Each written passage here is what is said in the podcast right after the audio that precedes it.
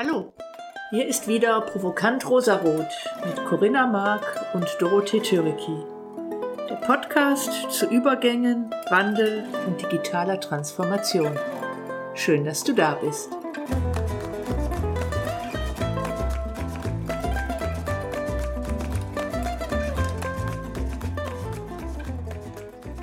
Ja, herzlich willkommen zu einer neuen Episode von Provokant Rosarot. Hallo Doro. Hi Corinna. Ja, und dann stelle ich gleich auch unseren Gast vor und ich bin, ich muss sagen, ich bin immer noch total begeistert, total berührt und vielleicht teilt ihr, nachdem ihr den Podcast gehört habt, auch diese Begeisterung.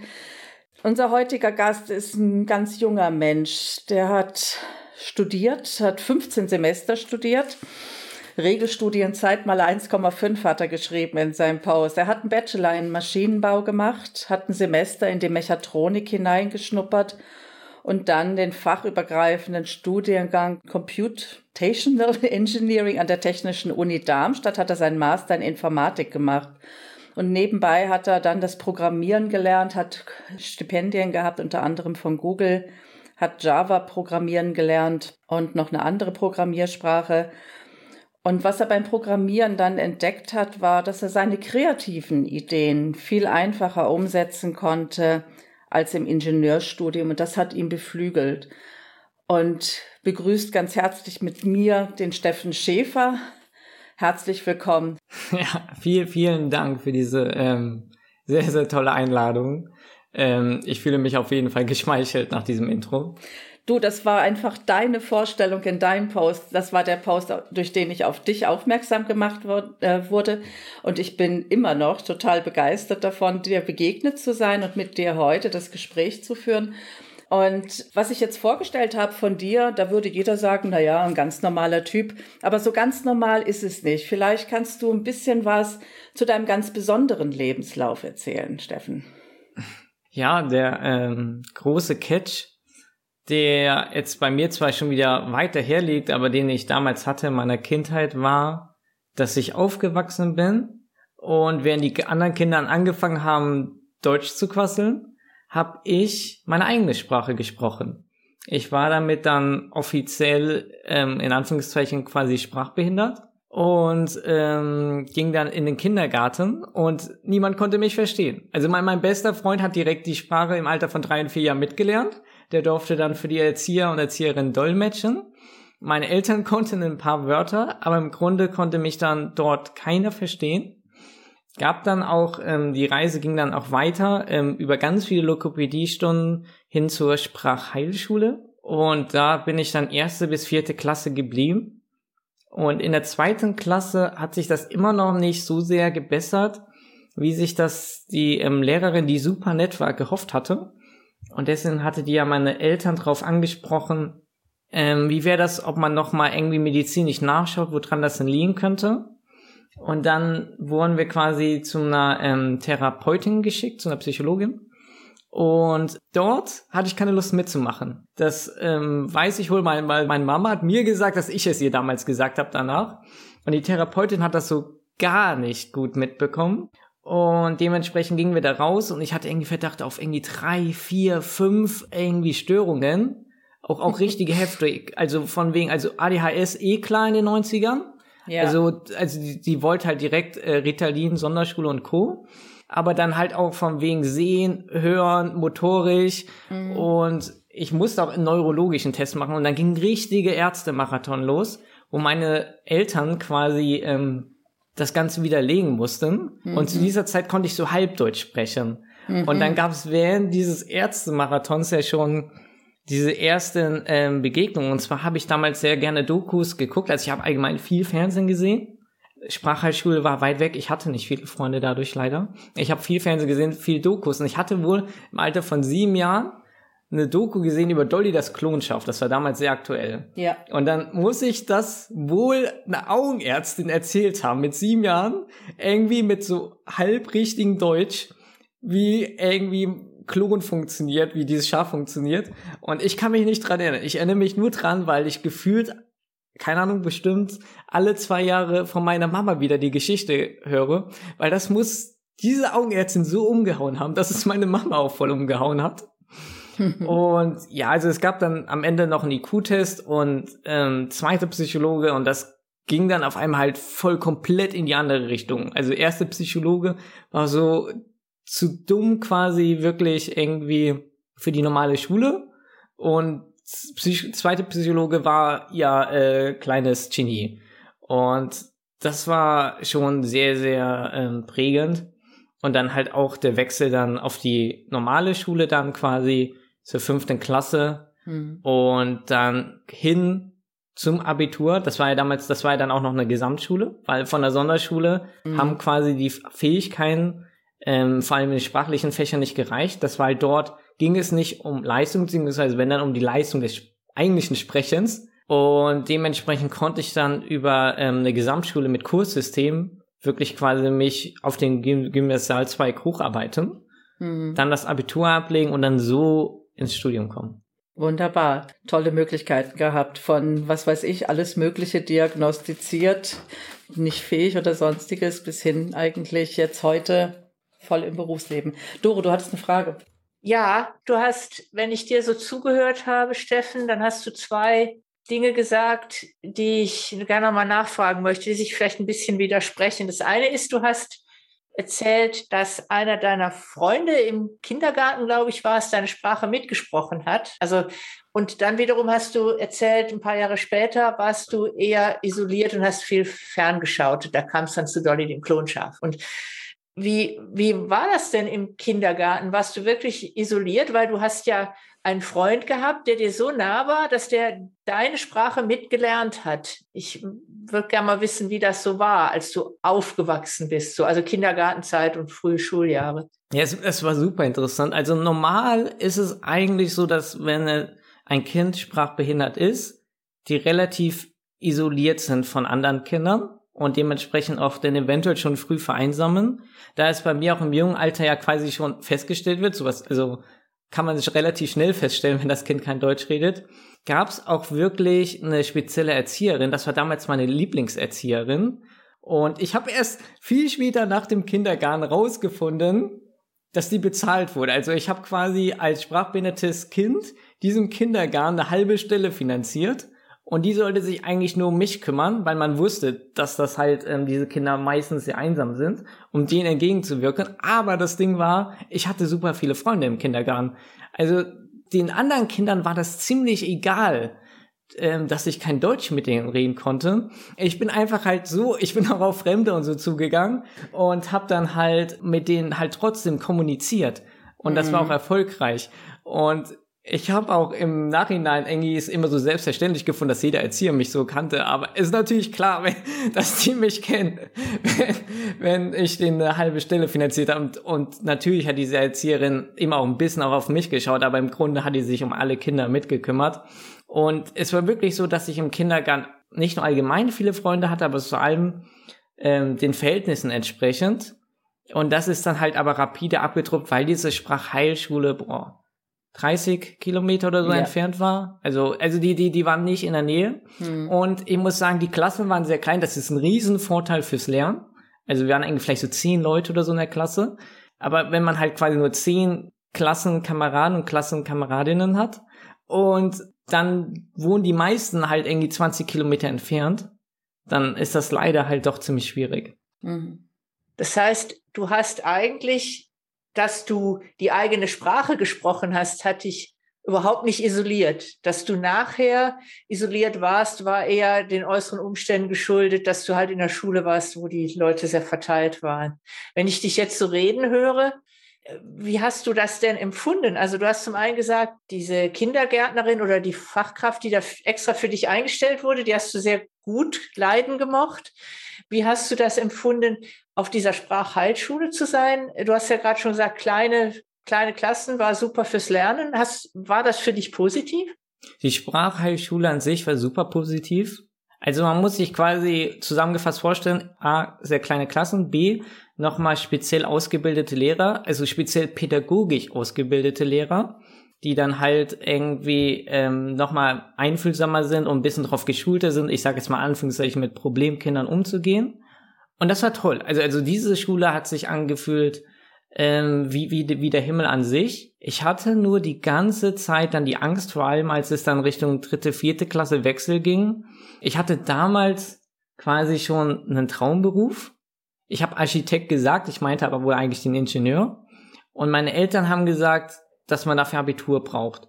Und dass ich halt aufgrund dieser Sonderschule nicht so viel ähm, gelernt habe wie andere Kinder. Also das war das einzige Negative, was ich mitgenommen habe, war als dieser Übergang dann gekommen ist auf die richtige Schule, hatte ich so Angst, jetzt irgendwie hinten dran zu sein den anderen Kindern hinterherzulegen. Hm. Wenn ich jetzt, ich höre jetzt mal gerade so ein bisschen auf die Sprache zu, du redest von Sprachbehinderung und du redest ähm, davon, dieser Übergang, diese Angst davor, diesen Wechsel nicht hinkriegen zu können. Also das heißt, da hast du ja schon wahrgenommen, dass du irgendwie anders bist als andere.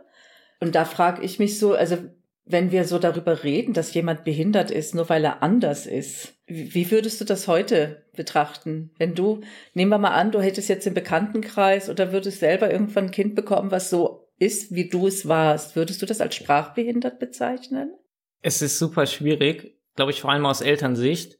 Ich kann sagen, dass es sich zumindest in der Kindergartenzeit für mich nicht schlimm angefühlt hat, weil für mich hat alles funktioniert. Also ich genau. hatte ein soziales Leben. Vermutlich war das vielleicht auch deswegen so lange so ausgeprägt, weil für mich das ganze Leben einfach so, ich sage jetzt mal, normal war. Mhm. Ähm, aus Elternsicht hat man natürlich einfach nur unglaublich Angst, denke ich. Von wegen, oh nein, wie sieht es mit der Zukunft meines Kindes aus? Yeah. Was ist, wenn wirklich irgendwas nicht stimmt?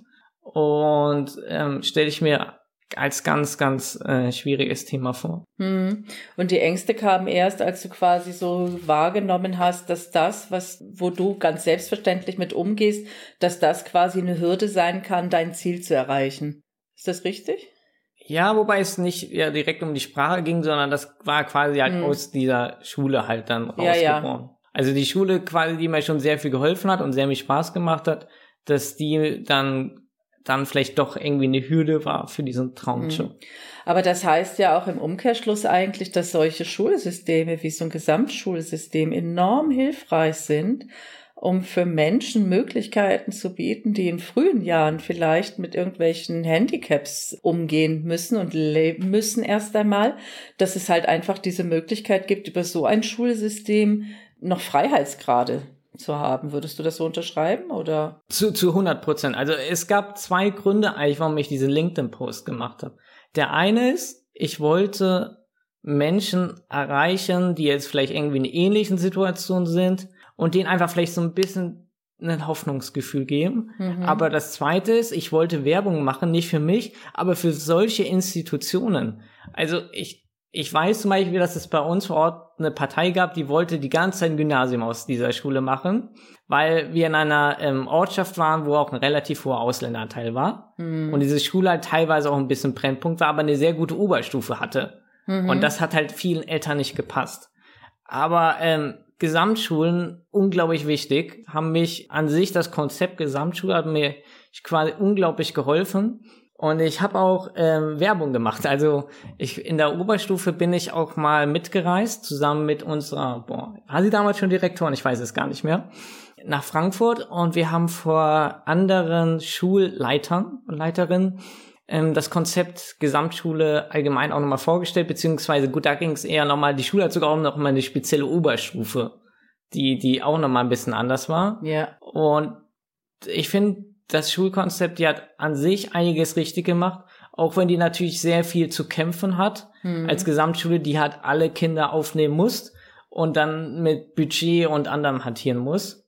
Aber dies, die allgemeine Idee, vor allem halt mit diesen Kursen wirklich, von wegen jemand, der Mathe ist, kann irgendwie Mathe in den, in den A-Kurs kommen und A entspricht quasi Abitur und dann Englisch ist dann halt noch B, aber er ist halt nicht komplett im Realschulzweig drin. Ja. Also viel mehr Freiheitsgrade.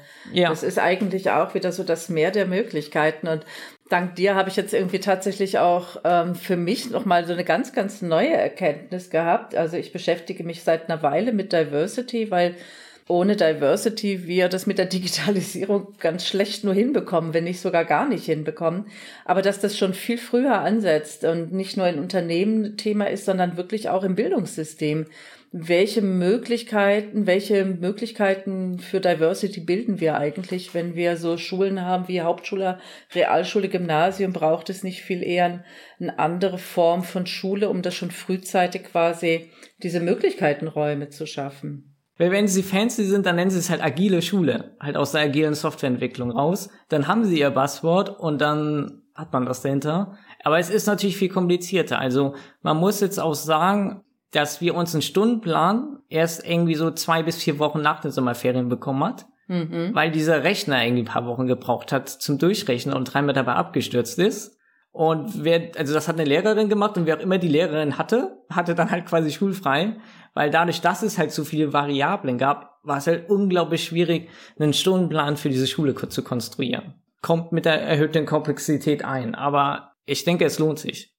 Spannend, habe ich mir nie Gedanken drüber gemacht. Ich bin so dankbar für dich, dass ich dich kennenlernen durfte, dass du mir so Perspektiven eröffnest, äh, wo ich noch nie drüber nachgedacht habe.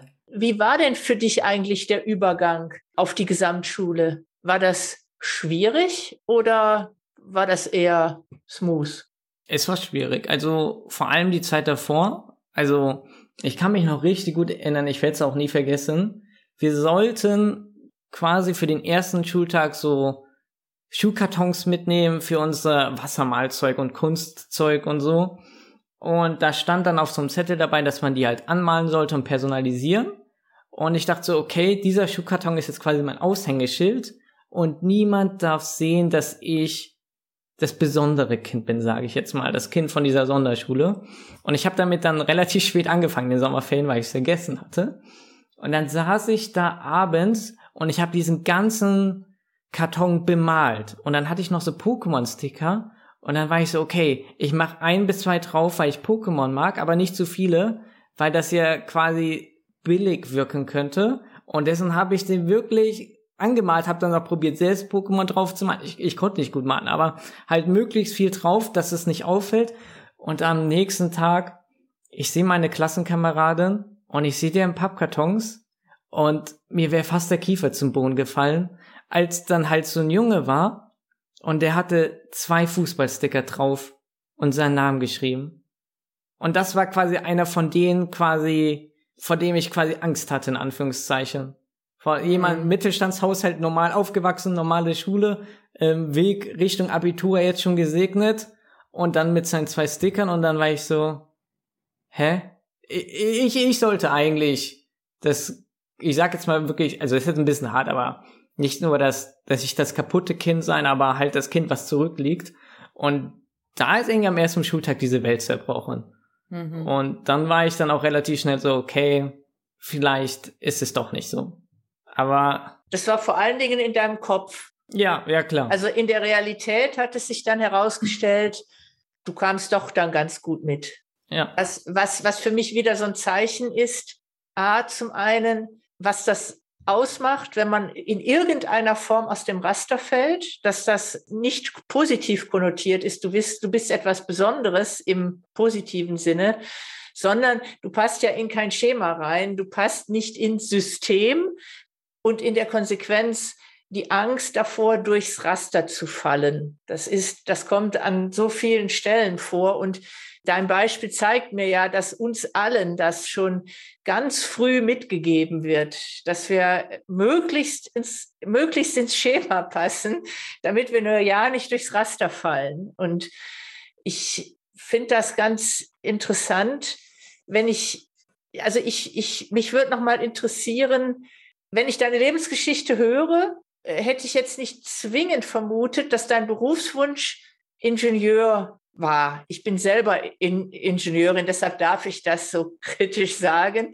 Jetzt stehen Ingenieure nicht gerade in dem Ruf, die die kreativsten unter der Sonne zu sein, sondern eher so ein bisschen langweilige Schema F-Menschen. Wie kam es, dass du den Wunsch in dir verspürt hast, Ingenieur zu werden? Es ist super interessant. Also ich komme aus einer Familie von Künstlern. Also meine Mutter ist wirklich eine sensationelle Künstlerin, hat auch schon internationale Preise gewonnen. Mein Vater ist Grafiker und auch mein kleiner Bruder geht jetzt auch in den Film rein. Und bei mir war es so, dass ich zum Beispiel sehr gerne im Kindesalter schon angefangen habe, ähm, mit Legos zu spielen. Und meine Eltern haben das auch so gefördert, ich habe ich hab den Namen vergessen, aber die haben mir quasi eine Holzmurmelbahn ge geschenkt. Und das Besondere an dieser Holzmurmelbahn war, dass man die unterirdisch laufen lassen konnte. Und mir hat es unglaublichen Spaß gemacht, irgendwie mir Achterbahn oder Murmelbahn auszudenken, wo man halt die Murmel nicht sieht. Und das war dann halt komplett diese räumliche Vorstellung. Und irgendwer muss das auch gesagt haben, dass das eigentlich auch für erstmal so ein paar Jahre ältere gedacht war. Ich hatte einfach unglaublich Spaß daran, solche Dinge zu erschaffen. Also ich mochte sehr Bewegung. Also ich mochte auch ähm, sehr, sehr gerne Lego-Technik. Also ich muss auch sagen, ich finde, also ich weiß nicht, ich kann nicht für andere Leute sprechen. Ich weiß auch nicht, was hier so wirklich Ursache und Wirkung ist. Aber für mich hat es sich angefühlt, als ob diese Lego-Technik sehr stark nochmal dieses kreativ-technische unglaublich gefördert hat, mhm. weil man halt alles zusammenstecken konnte und neue Dinge ausprobieren konnte und dann hat sich irgendwas bewegt mhm. und das lag jedes Jahr unterm Weihnachtsbaum.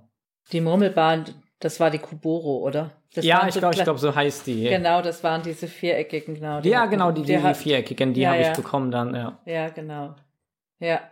Wie kam es dann, dass du dann doch das Ingenieurstudium abgebrochen oder ich will es nicht so negativ sagen, dass du gewechselt hast oder, oder hast du einen Abschluss im Ingenieur? Ja. Also das ist auch nochmal was Interessantes, weil ich habe ja diesen, ähm, also ganz kurz das zum Ausschweifen, ich habe dieses neue System Bachelor Master an sich ziemlich gut genutzt, dass ich es wirklich geschafft habe, Bachelor zu machen und dann Studiengang zu wechseln und dann Master quasi mit einem übergreifenden Studiengang quasi so auf Informatik zu kommen. Hat nur dann auf einmal nicht geklappt mit BAföG. BAföG war nicht so flexibel. BAföG lässt Wechsel nur bis zum vierten Semester zu und nicht bis zum sechsten. Also das hat nicht funktioniert, aber im Grunde habe ich das dann so genutzt. Genau, was war nochmal die Frage? Ich wollte fragen, wie es kam, dass du dich dann doch noch, aber so, ich ah, formuliere ah, genau, die Frage ja. um. Du hast ja nichts abgebrochen, in dem Sinne gewechselt, sondern du hast auf dein Ingenieurstudium die Informatik quasi nochmal draufgepackt. Ja, äh, genau. Das, das hätte mich mal interessiert, wie das denn dazu kam. Mir haben alle Leute, auch meine Eltern, immer gesagt, ja, als Ingenieur muss man auch kreativ sein. Und ich muss sagen, das ist für mich nie gekommen, wirklich. Also nicht in dieser Form, wie ich es vorhatte. für, für die Zuhörer, ich habe eben den Daumen hoch von äh, Doro gesehen. Und das ist nicht gekommen. Und dann habe ich dieses allererste Programmierstipendium von Google bekommen. Das war quasi einfach wirklich direkt wirklich als Programmieranfänger gerichtet, weil Google mehr Android-Entwickler in Europa haben wollte. Und auf einmal konnte ich dort mit Apps mich wirklich austoben. Also schon die allererste App war irgendwie nur eine Grußkarte. Selbst da konnte man irgendwie layouten. Und dann der nächste Schritt war dann irgendwie, irgendwie einen Taschenrechner und dann hatte er schon Funktionalität. Das heißt, da hatte ich dann irgendwie auch meine Bewegung drin. Und das hat mich so reingerissen, dass ich auch dann bei dem Stipendium quasi in die Endrunde gekommen bin und dann diesen ganzen Online-Kurs ähm, geschenkt bekommen habe und das bis zu Ende machen durfte. Und da wusste ich, okay, hier ist irgendwie dieser Mix aus diesem technischen, man kombiniert verschiedene Bausteine, aber man erschafft auch was. Und das, das hatte ich auf einmal super stark und das hatte ich auch ähm, ja noch viel weiter mit anderen Softwareprojekten und deswegen habe ich dann auch den Wechsel ähm, angestrebt. Ich finde es ganz spannend. Da würde ich gerne noch mal darauf zurück. Ist das Ingenieur, ist der Ingenieur per se nicht kreativ oder haben wir quasi mittlerweile Studiengänge geschaffen, die genau Kreativität verhindern? Was ist das? Das ist eine super Frage. Weiß ich auch nicht, weil ich bin ja nie so weit gekommen. Es kann einfach in der Tat sein, dass ähm, es komplett am Studiengang lag. Aber ähm, ich muss auch sagen, ich habe dann mal, gut, das war halt auch erst in der Schule war halt das Problem, Praktikum in Ingenieurstudium gemacht. Wir hatten praktische Arbeiten und da hat es nie wirklich gefunkt. Aber ich muss zugeben, dass ich es nicht komplett weiß. Also mein Take darin, ich habe ja nun zehn Jahre als Ingenieurin gearbeitet, äh, zwar als Bauingenieurin Siedlungswasserwirtschaft und nicht als Maschinenbauerin, aber ich glaube, das Prinzip ist ähnlich. Du hast halt, zumindest in meinem Bereich, du sollst zum Beispiel eine Hochwasserrechnung für ein Wohngebiet machen und das ist es dann. Oder selbst wenn du irgendeine Stadtentwässerung planst, das ist innerhalb vorgegebener Parameter. Du bewegst dich im, in einem engen, wie soll ich sagen, Auflagen, Vorgabenschema. Da haben wir ja auch noch die ganzen DIN-Normen. Ja, also wenn ich da gesagt hätte, ich möchte jetzt aber mal kreativ mal was ganz anderes machen, ich wäre ich wär rausgeworfen worden. Du sollst möglichst schnell, möglichst Effizienz 0815 Lösungen präsentieren. Und gerade jetzt beim Hochwasser hätte man ja damals schon sehr viel mehr den Diskussionsraum aufmachen müssen. Wie wollen wir überhaupt unsere, unsere Flächen bebauen und sollten wir nicht lieber generell bestimmte Bereiche in Flussauen komplett rausnehmen aus der Bebauung? Man hätte die Diskussionsräume viel weiter aufmachen können und mhm. das wird mhm. aber gar nicht gemacht, weil die Auflagen und das ganze System so sehr normenlastig sind. Und ich mhm. könnte mir vorstellen, dass es im Maschinenbau ähnlich ist. Okay, das heißt, da haben die Normen dafür gesorgt, dass der Radius ein bisschen kleiner wird, der Horizont ein bisschen kleiner wird. Und dann ist natürlich die Informat Informatik vielleicht tatsächlich so das Paradies, ne? wo Möglichkeitenräume par excellence vorhanden sind. Was ich noch vielleicht als schönes Beispiel hat von jemandem, der gewechselt ist. Ich habe dann, während als ich schon programmieren konnte, das war quasi das letzte, als, als, was ich als Maschinenbau gemacht habe. Das war eine, das war ein Design Project in der Gruppe und wir haben dann, wollten das dann quasi in CAD design und ähm, wir haben dann Schrauben gebraucht. Und ich war so, ey, ich kann, brauche jetzt, also soll ich jetzt wirklich mir selbst eine Schraube designen, weil wenn man programmiert, vor allem irgendwie in Python, da hätte man gesagt, Import, Schraube. Das war auch interessant und es war super schwierig, CAD-Files für Schrauben zu finden. Das liegt natürlich jetzt an der Eigenheit, dass man halt physische Objekte hat, die müssen gefertigt werden und dann gibt es verschiedene Hersteller und dann haben nur manche das und das nur für sich. Was ich quasi auch gelernt hatte zu dem Zeitpunkt war, ich mochte es nicht, diese ganz kleinen Feinheiten zu machen, die ich eigentlich in meinem Kopf schon als gegeben annehme, sondern ich möchte diese großen High-Level-Probleme lösen.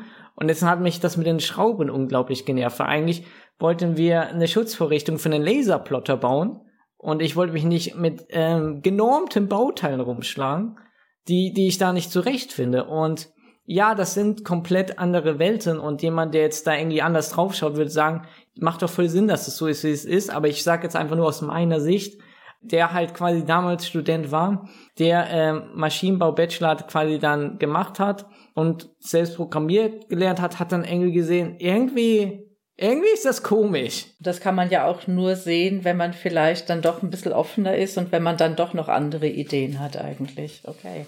Heute bist du als Data Scientist tätig. Ja. Das finde ich ja ganz spannend, weil Data Scientist, das ist ja das, was da draußen am Markt händeringend gesucht wird. Die Mittelständler klagen, dass sie keine Data Scientists finden, dass sie da nicht Schritt halten können mit den Großen und das zahlen können. Was sind so deine Erfahrungen auf dem Markt? Du hast dich beworben. War das eigentlich von Anfang an klar, dass du in die Richtung gehen willst, Data Scientist? Und was, was nee, fasziniert dich daran? Ähm, am Ende hin waren es zwei Dinge, die bei mir offen waren. Das eine war Data Science und das andere war ähm, Videospielentwicklung. Videospielentwicklung hat mir natürlich super gefallen, dass man dort komplette Welten schaffen konnte und auch eigene Systeme, die ja quasi logisch in dieser Welt funktioniert haben, aber selbst entwickelt waren. Und bei Data Science habe ich gemocht, dass das war quasi 2014, das war dann wirklich, als so dieser Deep Learning Hype Mainstream wurde und so, dass man so unglaublich fast äh, unterschiedliche Probleme aus unterschiedlichen vielen Bereichen quasi mit einer Toolbox angehen kann, dass es nie langweilig wird. Also man kann mal Computer Vision machen, dann kann man mit Text arbeiten, dann macht man irgendwie Clustering und eine geile Visualisierung und da hat es auch wirklich dann Spaß gemacht, auch teilweise so diese Mix aus Detektivarbeit und dann am Ende aber auch hier ausprobieren. Also das heißt nicht ohne Grund Data Science. Das ist quasi eher ein wissenschaftlicher Prozess und eher dieses Rausfinden. Und das war dann quasi am Ende dieses ähm, ja, Wettrennen der beiden und Data Science hat gewonnen. Was dann bei mir noch interessant war, war, nachdem ich mich für Data Science entschieden habe, war, ob kleine oder große Firma. Also Bewerbungen sind rausgegangen und ich hatte ähm, dann zwei Data Science Kandidaten. Das eine war ähm, einen Standort von VW in Tokio und zur, zur Batterieentwicklung von ähm, den E-Fahrzeugen. Also das ist die große Firma. und das andere war ähm, die Next Data äh, Service in Berlin als zwei Jahre altes Startup. Und da war dann für mich wirklich die große Entscheidung, äh, was nehme ich. Und ich habe mich für Startup entschieden, weil ich dort großes Zahnrad sein durfte. Dort musste ich mich nicht mit dieser scheiß Schraube rumschlagen. Also ich durfte, ich habe dort ein freiwilliges Praktikum gemacht, so habe ich, also das waren die beiden Bewerbungen dann erstmal. Und ich durfte direkt an einem Projekt mitarbeiten als Data Scientist. Und ich durfte das berichten. Ich habe das sogar Kunden vorgestellt, was auch lustig war. Das hätte ich in einer großen Firma, glaube ich, nie bekommen. Mhm. Und einen Impact zu haben, war mir super wichtig. Das ist also, das ist vielleicht nicht was für jeden, aber das habe ich gebraucht. Und das konnte ich halt dort haben. Plus, natürlich, im ersten Bewerbungsgespräch hat man, hat es natürlich zwischen den Leuten gefunkt. Also in dem Moment, als ich und mein Boss, also ich hatte ja zu dem Zeitpunkt auch schon sehr viel Erfahrung in Data Science, auch mit Real World Projects und nicht nur Dingen, die man irgendwie online in Kursen findet, dass es ähm, menschlich gepasst hat und ich einen Impact haben konnte. Das ist was, was immer wieder zwar besprochen wird da draußen in der Welt, aber was so richtig im Bewusstsein scheinbar noch nicht angekommen ist, weil äh, ich nehme das von ganz vielen jüngeren Menschen auch wahr, dass sie eine Form von Selbstwirksamkeit erleben wollen. Und ich, ich glaube, was vielen wirklich noch nicht so klar ist, dass vielen Unternehmen, also von mhm. innen den Unternehmen nicht klar ist, dass ein großer Name und ein klangvoller Titel und vielleicht sogar ein, ein schöner Job im Ausland alleine nicht ausreichen ich nehme das sehr deutlich wahr, gerade aus der Automotive-Branche höre ich von verschiedenen Stellen, dass die tatsächlich, die können, die haben immer noch sehr viel Geld und können auch ganz viele Startups aufkaufen. Das Problem ist dann aber, sobald die Kultur übergestülpt wird, auf die Startups gehen die Menschen, die die Startups aufgebaut haben. Und was du da beschreibst, zeigt das ganz, zeigt das nochmal sehr, sehr deutlich. Ich, ich würde gerne nochmal nachfragen. Du hast ja gesagt, also A, wie kamst du überhaupt auf deinen jetzigen Arbeitgeber? Wie habt ihr euch gefunden? Wäre die Teil eins der Frage. Teil zwei der Frage ist, wie hat sich denn so diese Kultur überhaupt in dem ersten Zusammentreffen gezeigt? War das anders? War das unkonventioneller? Erzähl mal ein bisschen davon. Okay, also der erste Teil der Frage, ganz einfach, es war Zufall. Also ich habe ja gesagt, quasi, ich habe auch Spieleentwicklung gemacht und dementsprechend habe ich eine Game Engine benutzt, die Unity heißt. Das heißt, ich habe nach Unity Jobs geholt und die Next wurde aus der Unity AG ausgegründet, die ein äh, Berater ist. Mhm. Und da haben einfach nur die Stichworte gematcht. Und ich muss auch sagen, ich hätte fast mich nicht beworben, weil deren Bewerbung damals noch so, so langweilig aussah. Und ich war so, oh, so Berater und das sah so spießig aus und so. Und die hatten noch nicht mal meine Stelle. Also das war eine Data Science Firma, die haben gerade auch Inno-Web-Leute gesucht. Und ich hatte aber natürlich schon meine Unterlagen und dann habe ich gesagt, okay, schaue ich nach, kriegen sie einen personalisierten Absatz, schicke ich dann doch noch los und hat sich gelohnt, das noch loszuschicken. Aber im Grunde war auf jeden Fall Zufall. und ähm, der zweite Teil hat sich eigentlich relativ flüssig ergeben während des ähm, Einstellungsgespräches. Ich glaube, ich hatte nur eins telefonisch und dann halt eins dort vor Ort und bei dem vor Ort ist natürlich passiert ähm, weil mir halt nochmal so direkter Kontakt mir persönlich einfach nochmal viel wichtiger ist, weil ich dort viel mehr Emotionen aufnehmen kann, weil ich ein sehr emotionaler Mensch bin. Und man ist halt dann in den Redefluss gekommen, genau wie, wie jetzt auch. Und man hat sich einfach dort verstanden. Also man, es hat quasi schon angefangen mit einer Beispielaufgabe, aber das war schon mal keine dumme, bekloppte Aufgabe. Wäre das jetzt sowas gewesen? Man sieht auf YouTube teilweise so Google Coding Interview, wie man so Mathe-Probleme lösen muss, die komplett unrelevant sind hätte ich keine Lust gehabt. Das war, er hat mir eine Aufgabe gegeben, die war aus einem alten Projekt von denen und hat mich gefragt, wie würdest du das lösen? Das war schon mal mega geil. Also für, für eine Person wie mich. Das hat mich, das hat mich gehuckt. Und dann, wie gesagt, während wir das erzählt haben und im Gespräch gekommen sind, war da ein richtiger Flow. Wie, wie bei einem halt gutem ersten Date mhm. ist das dann halt, so fühlt sich das an. Also ich hätte mit ihm auch danach direkt essen gehen können. Mhm. Da sieht man dann auch schon wieder, das ist so, du bringst im Film, was du erzählst, bringst du schon die innere Haltung auch rüber. Du hast ja auch eine Erwartungshaltung, wie so ein Gespräch ab, ablaufen sollte. Das heißt, das Unternehmen bewirbt sich ja auch bei dir. Das ist immer etwas Gegenseitiges. Mhm. Und auch da nochmal an die Personaler da draußen in der Welt, seid euch dessen bewusst. Ihr bewerbt euch auch bei den Menschen, die, die sich bei euch bewerben. Das ist immer etwas auf Gegenseitigkeit. Und ich glaube, und gerade in Berufen, gerade in der Informationstechnologie, wo ich im Grunde weltweit auch arbeiten kann, ist das noch mal wichtiger. Ich hätte aber noch eine Frage, und zwar, du hast gesagt, deren Stellenanzeige war so langweilig. Äh, könntest du so aus dem Handgelenk jetzt sagen, hast du eine äh, Stellenbeschreibung im Kopf, die gut war, wo du gesagt hast, oh cool, gefällt mir? Nee, leider nicht. Ja, also man teilweise sieht man das, wenn das so ein Startup ist und man geht auf die Webseite und sie braucht eigentlich zwei Dinge. Sie braucht erstmal diesen Pep, dass sie wirklich irgendwie einen Hook hat und irgendwie modern und so aussieht. Und das zweite ist, man muss merken, dass das jetzt nicht nur schon das Webdesign ist, sondern dann auch so ein bisschen was dahinter steht. Mhm. Und bei der Next war es so, dass man nur das zweite hatte. Also man hat irgendwie gesehen, okay, die machen jetzt irgendwas mit KI-optimierter OP-Planung, das klingt ziemlich krass, aber es war ziemlich langweilig verpackt. Und ich, ich sagte, ich, ich kenne die Person, die das ähm, quasi die Webseite gerade jetzt überarbeitet. Also mhm. falls sie zuhört, Grüße gehen raus. ich finde das ganz cool. Ich habe eine Beraterkollegin, ich muss gerade jetzt mal das kurz einbauen. Die bewirbt sich immer auf geile Stellenanzeigen weil sie auch viele Stellen, also die kommt ursprünglich aus dem HR-Bereich, hat sich als Beraterin selbstständig gemacht und ähm, sie sagt einfach, es gibt viel zu wenig gute Stellenausschreibungen. Die meisten sind langweilig, die meisten Bewerberportale sind unterirdisch, es geht überhaupt nicht und der Rekrutierungsprozess stimmt hinten und vorne nicht. Und sie sagt, der Fachkräftemangel ist hausgemacht.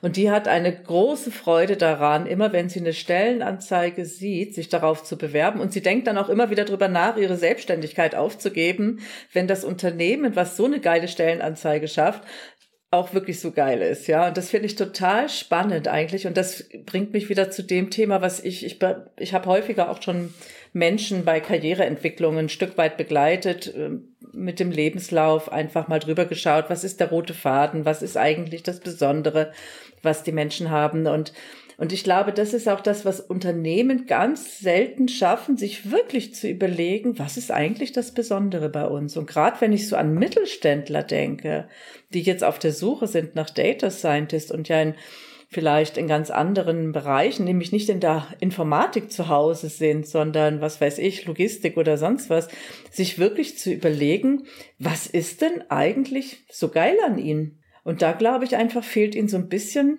vielleicht so ein bisschen Selbstbewusstsein oder Selbstwert. Und ich glaube, das ist die allererste Aufgabe, sich nämlich Gedanken zu machen, hm, was bieten wir denn eigentlich? Die denken immer, sie haben gar nichts, aber ich glaube, das stimmt gar nicht, weil ich könnte mir vorstellen, dass es total spannend sein könnte für einen Data Scientist mit realen Daten einem, eines Maschinenbauunternehmens zu arbeiten. Keine Ahnung. Was, was denkst du dazu? Also ich habe allgemein die ähm, ja etwas kontroverse Meinung, dass Data Science in Deutschland mega cool ist. Also ich kann jetzt mal kurz eine Anekdote wiedergeben, die damals äh, mein Chef immer gerne erzählt zur Firmengründung. Und zwar war das auch in einem Business-Wettbewerb im Bereich KI von einem Maschinenbauer. Und ähm, da ging es quasi um Predictive Maintenance. Also man sollte einfach bestimmen, wann fällt eine Maschine aus. Und dann waren das zwei der ähm, drei Firmengründer zusammen gegen Google, IBM, keine Ahnung, ganz viele große Leute. Und auf jeden Fall war die Story dann so, dass ähm, die beiden es nicht geschafft haben. Aber was sie gemacht haben, das waren die Einzigen, die sich getraut haben, mal dort anzurufen und zu fragen, wie die Daten entstanden sind. Das ist so das Wichtigste als Data Science. Haben dann die Antwort bekommen, ja, Maschine ist ja ganz neu, wir haben da so einen Schraubenschlüssel reingehalten, weil sonst funktioniert die ja. Und dann war es so, okay, okay, wenn, wenn das so zusammengekommen ist, okay, dann verstehe ich so langsam, warum da nichts rauskommt. Und im Grunde ähm, haben die dann wohl einen Tag davor vor ähm, quasi Abgabe einen Anruf bekommen, dass das jetzt alles ausfällt, weil niemand was eingereicht hat außer sie. Und kam halt raus, dass diese ganzen großen Firmen, die haben halt ihre Default-Algorithmen drüber laufen lassen, die konnten halt damit nichts anfangen und sind dann einfach zurückgezogen. Und was die dann halt gemacht haben, war, die haben sich quasi dann überhaupt ein System ausgedacht, okay, wie kann man das lösen? Predictive Maintenance quasi, wenn man noch keine Daten hat. Also man hat quasi die neue Maschine und wie kann man das machen? Und ähm, ist an sich sehr lustig, weil das ähm, sogar ein eigenes Forschungsfeld ist. Inzwischen, das ähm, hatte ich auch noch am Ende in der Uni. Das ist was, was eine Riesenchance ist in Deutschland als Data Scientist. Und zwar haben Mittelständler bei uns, vor allem vielleicht Maschinenanlagenbau, aber bestimmt auch ganz viele andere, die haben Daten und die haben Daten, wo vielleicht so ein Großkonzern jetzt halt nichts Vortrainiertes hat oder das nicht genau bei denen reinpasst. Aber das macht es so interessant, sich mit diesen Daten zu beschäftigen, weil man da eventuell dann halt echt ähm, nochmal was rausholen kann, was Neues und dann dort vielleicht auch wirklich, wirklich nach Gold schürfen kann. Und ja. Aber das heißt, ich muss ja andere Fragen stellen, eigentlich. Ich muss ja eigentlich Fragen stellen aus der Zukunft heraus. Also, oder ich weiß gar nicht, ob das jetzt so gut rüberkommt, was ich meine, aber wenn ich mit diesen Daten arbeiten will, was brauche ich dann für eine Haltung? Ich brauche ja eine, eine sehr offene Haltung. Die, also du sagtest gerade, die Großen kommen da gar nicht mit klar, weil die Default-Algorithmen haben, mit denen die da dran gehen. Das heißt, du brauchst eigentlich was Neues. Und das heißt, wie kommst du zu diesen Fragestellungen, um neue Algorithmen zu entwickeln? Ja, also wirklich direktes Beispiel. Ich bin bei der Next im ähm, Projekt Mineral Waste Manager. Das heißt, wir sind quasi auch im Bau tätig. Also jemand gräbt irgendwie eine Grube aus und dann muss mal geguckt werden, ist dieser Boden eigentlich überhaupt ähm, schädlich oder gesund? Darf man jetzt einen Kindergarten darauf bauen oder so? Und wir wollen das Ganze digitalisieren und automatisieren.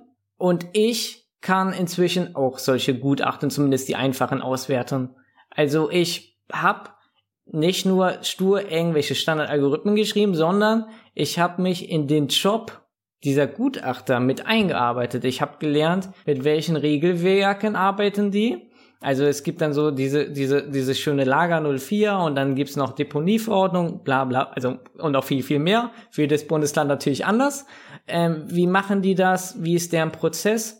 damit kann ich natürlich sehr mächtige Werkzeuge entwickeln. Also einerseits kann man damit ähm, ganz klassisch schöne Heuristiken schreiben. Also ich habe gerade mal vor zwei Wochen jetzt, ähm, ohne zu viel zu erzählen, ein super Projekt gemacht, weil ich quasi einfach auf einmal wusste, wie Dinge in der Branche funktioniert und was, ähm, also ging es quasi um verschiedene Labore in Deutschland und was für Voraussetzungen die haben müssen und wo ich diese Informationen quasi hermeinen kann, um das dann rückwärts aufzubauen. Mhm, also ich weiß jetzt mhm. gar nicht, wie viel ich sagen kann, aber im ja, Grunde ja. konnte ich dann mit einer sehr, sehr, sehr einfachen Lösung sehr viel Performance rausholen. Oder was anderes jetzt im Bereich des äh, maschinellen Lernens. Man kann, ähm, wenn man natürlich selbst diesen Job kann, klar, Daten labeln ist lästig, aber wenn man halt die selbst dann labelt, dann hat man quasi den Blick von Data Science drauf und von jemandem, der auch das Ganze so ausführt. Und dann kann man viel bessere Label-Kategorien sich ausdenken und viel interessantere Labels und dementsprechend auch viel hochwertigere Modelle bauen. Und das finde ich jetzt total spannend, was du gerade gesagt hast. Ne? Und ich denke dann so an ganz klassische, ganz hierarchische Organisationen mit Silo-Denken, ausgeprägtes Silo-Denken. Und dann kommt ein Data Scientist und von dem wird Wunder was er erwartet. Der kann aber wahrscheinlich gar nicht wirken, weil der ja in andere Bereiche mit reingehen muss. Der muss quasi im Endeffekt, was ein Data Scientist eigentlich macht, der muss offen sein für ganz andere Bereiche außer seinem eigenen Ursprungsbereich und muss offen sein für diese Dinge. Und wenn ich jetzt aber ein klassisches Silo-Denken habe und es unmöglich wird, in die anderen Bereiche reinzuschauen, äh, dann wird es ein bisschen schwierig. Das heißt, im Endeffekt, was wir eigentlich brauchen in diesen ganzen Organisationen, und das sagen wir eh schon die ganze Zeit, Aufbruch des Silo-Denkens. Weil ein Data Scientist wird zu einer vollen Größe aufsteigen, wenn er die Möglichkeit hat, in andere Bereiche vorzudringen und das eine mit dem anderen sinnvoll zu kombinieren. Habt ihr Lust auf noch eine Berufsanekdote? Ja, klar. Eine habe ich noch zu dem Thema, die ist auch richtig geil. Die war ähm, von quasi, ich sage jetzt mal, Anfang meiner Karriere. Und zwar habe ich meine Bachelorarbeit bei Maschinenbauern geschrieben, aber zum Thema maschinelles Lernen. Weil das war ziemlich geil, auch an der Uni. Die ganzen Maschinenbauer suchen natürlich ähm, Studenten, die programmieren können. Aber der Durchschnittsmaschinenbaustudent möchte halt eigentlich nicht so wirklich programmieren. Und der Informatiker geht halt nicht zu den Maschinenbauinstitutionen. Mhm. Das heißt, ich hatte da ähm, komplett freie Auswahl. Und ich habe mir dann was Schönes geschnappt. Das war bei uns in Darmstadt das Institut ähm, für äh, Flugsysteme. Und da war es so, dass eine namhafte deutsche Airline ähm, hatte einen Flieger und die wollten eigentlich wissen, wie viel Treibstoff der genau verbraucht. Und normale Methoden, statistische Methoden waren nicht ganz genau genug, also wollen sie Modell trainieren. Und die haben das zuerst an so eine, ich sage jetzt mal 0815 Data Science Schmiede gegeben. Die haben das dann gemacht und wir haben zurück, die Daten zurückgegeben und haben dann dieser Firma gesagt, ähm, hey, ähm, Feature 17, das ist ausschlaggebend für den Treibstoffverbrauch. Und dann haben die Leute dieser ähm, Firma halt nachgeguckt und kann man jetzt mal überlegen, was es war. Es war der äh, Scheinwerfer für den Landeanflug. Mhm. Der Scheinwerfer für den Landeanflug wurde hier dann ähm, rausgegeben als das wichtigste Treibstofffeature.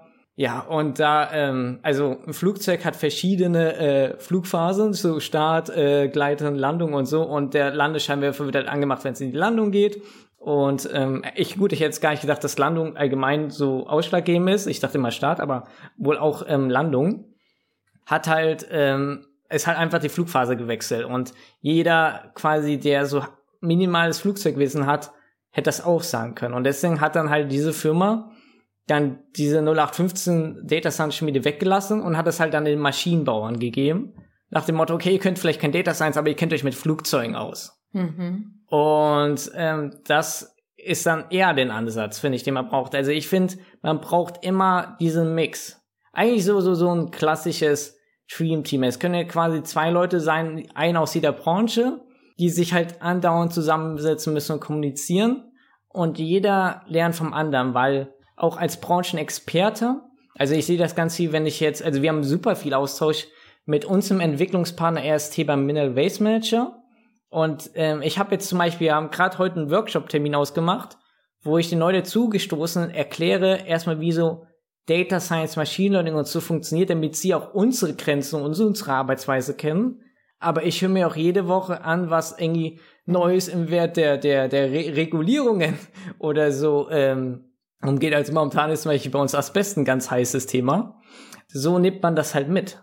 Was du gerade beschrieben hast, ist ja im Grunde Kommunikation und Verbindungen zu schaffen. Und genau so erzielst du ja Erkenntnisse aus Daten. Wir alle haben mittlerweile einen Überschuss an Daten. Was wir nur nicht machen, ist, äh, die, die Verbindung von Daten herzustellen. Und jeder der Daten, oder es ist oft so, dass die, die die Daten besitzen, nicht verstehen, was man daraus machen könnte und warum es ein Vorteil ist, Daten offen zu machen und Verbindungen zu anderen Datenquellen herzustellen. Und ich glaube, neben deinem Statistikwissen, neben deinem Wissen, wie ich mit Daten als solchem umgehe, ist es vor allen Dingen wichtig, diese Verbindungen zu schaffen und dieses Denken in Systemen zu vermitteln. Würdest du mir da zustimmen? Klar. Das ist sehr einfach. Ja gut, da, danke, dass ich das jetzt so wortreich beschrieben, anders beschrieben habe als das, was du gerade in deinen vielen Beispielen erklärt hast. Aber es ist im Grunde immer dasselbe. Ich erlebe es ganz oft im Smarter City-Kontext. Da ist es genau das Gleiche. Und es, ich glaube, das ist eigentlich die große Herausforderung. Und wenn ich daran denke, Corinna, was du gerade gesagt hast, der Mittelstand stellt sein Licht unter den Scheffel und die kriegen keine ja. Daten, Data Scientists. Naja, aber ich, ich sag mal, die denken halt selber auch noch in Abteilungen. Absolut. Wird dann ein Schuh draus, mhm. wenn ich wirklich auch mich zumindest mal auf die Reise begeben habe und ein Bewusstsein dafür habe, dass ich das tun muss, selbst wenn ich noch nicht da bin. Aber ein mhm. hierarchisch-patriarchalischer Mittelständler wird sicher ein Problem damit haben, Data Scientists länger bei sich zu halten weil die Kultur noch nicht die richtige ist, weil sie halt nach, nach, genau, weil sie noch in dem Silo-Denken sind. Aber ich glaube, dass man dem Mittelstand auch enorm helfen kann, weil das ist das, was ich immer wieder in meiner Arbeit wahrnehme. Wenn ich ein Unternehmen sage, was das Besondere ist an dem, was er tut, ich formuliere es ganz anders. Das sind Perspektiven, die sie so noch gar nicht gesehen haben. Das stärkt auch wiederum und ich glaube, das kann auch einladen in diese Öffnung. Ja, also wenn ich dieses, ich, ich höre ja dieses Wehklagen, wir finden nicht die richtigen Leute. Und ich sage immer, naja, das ist eigentlich hausgemacht. Der Fachkräftemangel wird zwar allen Teilen beschrieben und sicherlich fehlen auch Menschen. Aber nichtsdestotrotz ist es an vielen Stellen wirklich hausgemacht, weil sie es nicht schaffen, das Besondere, was sie haben, herauszustellen. Und wenn das gelingt, das stärkt ja auch, ne? wenn sie erkennen, wow, ist das so besonders, was ich mache. Das ist eine Ressource, auch für, für Organisationen. Wenn ich eben Menschen sage, hey, das ist aber toll, was du machst, die fühlen sich ja auch irgendwie gesehen und, ähm, und das ist mit Unternehmen nicht anders. Die brauchen halt Übersetzer, die das, was sie tun, in die neue Welt übersetzen. Was mir noch einfällt, was super zu dem passt, was du eben gesagt hast, Toro, was zumindest in unserer Arbeit immer und immer wieder vorkommt, ist das Problem, dass dadurch, dass man Hierarchien hat, die eigentlichen Data Scientists gar nicht mit der Abteilung in Verbindung stehen, die die Daten liefert und diese Abteilung gar nicht weiß, was sie daraus gewinnen kann oder im schlimmsten Fall sogar Angst davor hat, weil sie Angst hat, ihren Job zu verlieren. Und das ist der Worst Case, und leider einer, der sehr oft eintritt. Mhm. Das ist ein Riesending. Also, dass dann halt Daten in der Theorie aufgezeichnet werden, aber niemand weiß, wo sie sind. Oder dass Leute halt eben nicht kommunizieren wollen oder darauf gar keinen Bock haben. Von wegen der, der, der, man hat irgendwie vielleicht gepitcht, man hat den Chef überzeugt, aber halt eigentlich nicht den Mitarbeiter, mit dem man dieses Team bilden möchte. Und das ist ein riesen Schritt im Change Management, den da die betreffende Firma auf allen Abteilungen geben muss und eine sehr große Managementaufgabe, weil man muss allen Angestellten sagen, okay, warum machen wir das? Was, was erhoffen wir uns darauf? Und man muss natürlich auch Ängste nehmen. Von wegen, nein, wir ersetzen nicht euren Job oder wenn, dann werdet ihr befördert oder so. Weil wenn dann halt niemand in so einem, ja, kreativen Prozess kommunizieren möchte oder nicht ausreichend, dann ist sowas ähm, ziemlich zum äh, Scheitern verurteilt, leider. Auf jeden Fall ist das zum Scheitern verurteilt. Und dann kostet es natürlich nachher noch mehr Arbeitsplätze, als es eigentlich kosten würde, wenn man den Prozess machen würde. Von Anfang an. Aber die wenigsten Menschen können sich überflüssig machen. Also mir liegt das offen gestanden im Blut, deswegen bin ich auch Beraterin geworden, um mich überflüssig machen zu können, jederzeit. Aber das ist es. Und du hast was Richtiges gesagt. Unternehmen müssen die Ängste nehmen. Wenn Menschen Angst haben, ihren Arbeitsplatz zu verlieren, dann werden sie da nicht aktiv mitarbeiten. Ich brauche also Optionen, was ich diesen Mitarbeitern anbieten kann. Ich denke auch nicht, dass es darum geht, sich überflüssig zu machen. Ich glaube, es geht darum, eine, ein Verständnis oder eine Ahnung davon zu bekommen, was sich an neuen Möglichkeiten auftut. Mhm. Wenn ich die, wenn ich sehe, was sich an neuen Möglichkeiten ergibt, Mhm. Dann habe ich, dann habe ich weniger Angst, Altes hinter mir zu lassen. Vielleicht finde ich meine Arbeit ja auch gerade nicht cool. Also ja. wer, wer, die wenigsten Menschen würden sagen, meine Arbeit ist so mega super toll, ich kann mir im Leben nichts mhm. Besseres vorstellen als das, sondern die meisten Menschen, wenn sie eine Ahnung davon bekommen, was, was wäre denn noch möglich? Wie könnte es denn auch noch anders aussehen? Ja. Dann die würden, die meisten würden, hätten wahrscheinlich gar nicht so ein Problem damit. Und wir haben hm. immer diesen, ich, ich sage es jetzt so, diesen beschissenen Kontext ständig zu sagen, mein Arbeitsplatz ist in Gefahr, das ist Bullshit. Wir haben mehr mhm. Arbeit, als wir uns überhaupt nur vorstellen können. Sobald wir die Kreativität freisetzen und eine Vorstellung davon bekommen, was alles möglich ist. Aber wenn ich von vornherein die entweder es nicht benenne oder auch noch so eine Angst, äh, da, da den Angst, äh, die Angst in den Raum setze, äh, du verlierst deinen Arbeitsplatz, das ist schlichtweg Blödsinn und das regt mich auch jedes Mal auf. So. Das höre ich gerade, dass ja, es mich aufregt.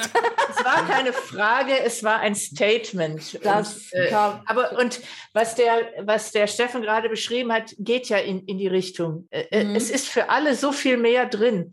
Absolut. Und es ist ja nicht so, in unserer Generation, die Herausforderungen unserer Menschheit waren noch nie so groß. Das heißt, wir haben Arbeit, ganz konkret Arbeit und ganz viel Aufgaben. Und es ist mhm. nicht so, als würden uns die Aufgaben wegbrechen. Ganz im Gegenteil. Das glaube ich auch nicht. Und trotzdem glaube ich, muss man diesen rosa Elefant, der im Raum steht, dass die Arbeit, die die Menschen heute machen, nicht mehr da ist. Das muss man benennen.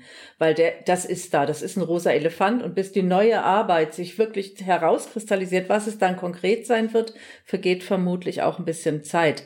Ich bin auch fest davon überzeugt, dass es genügend Arbeit für alle gibt bin ich fest von überzeugt.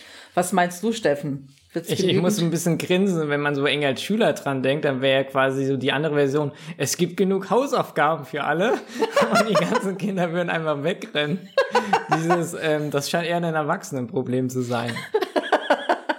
Ja, ich glaube, eine Aufgabe zu haben. Eine Aufgabe. Man, also ja. ich glaube, das ist da, also jeder Mensch möchte gebraucht werden, er möchte ein Gefühl dafür oder ein, äh, so dass das Bewusstsein dafür haben, mich, mich braucht diese Welt, mal ganz platt gesagt. Und ich glaube, es gibt nichts Schlimmeres, als wenn dir das Gefühl vermittelt wird, ich braucht ja eh kein Mensch mehr. Und ich glaube, darum geht's ja. Und ja, Punkt.